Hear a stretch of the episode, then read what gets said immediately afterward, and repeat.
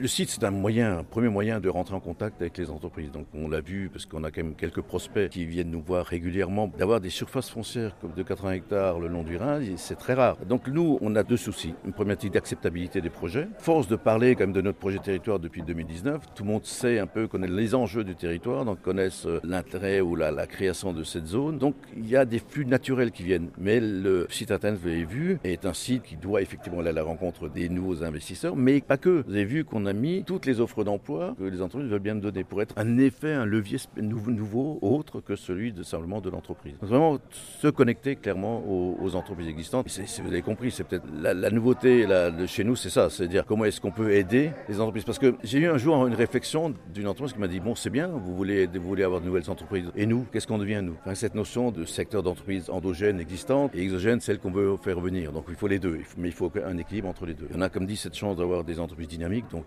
autant ici, on a eu les quatre témoignages différents, mais, entre les grosses entreprises, les, PME, la petite entreprise. Donc voilà, c'est ça la dynamique d'un territoire, ça va, être, ça, ça va être effectivement d'offrir une panoplie euh, importante.